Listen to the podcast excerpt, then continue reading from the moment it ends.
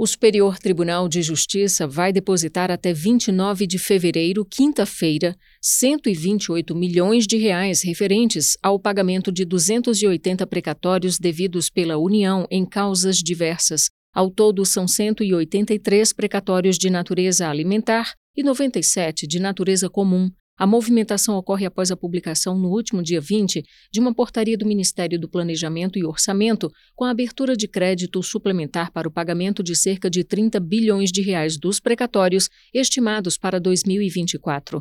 O STJ alerta que os credores não precisam tomar nenhuma providência por enquanto e devem ficar atentos à possibilidade de ação de golpistas.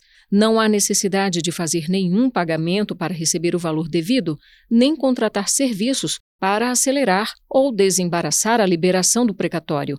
Os valores depositados ficam bloqueados e a liberação está prevista para o mês de março. Com relação aos precatórios do ano de 2023, depositados ainda em dezembro do ano passado, a presidente do STJ, ministra Maria Tereza de Assis Moura, já autorizou o saque ou a movimentação dos valores, Caso não haja recurso das partes contra essa decisão, o STJ enviará a partir de 29 de fevereiro os comunicados à Caixa Econômica Federal para a liberação dos recursos. Do Superior Tribunal de Justiça, Fátima Uchoa.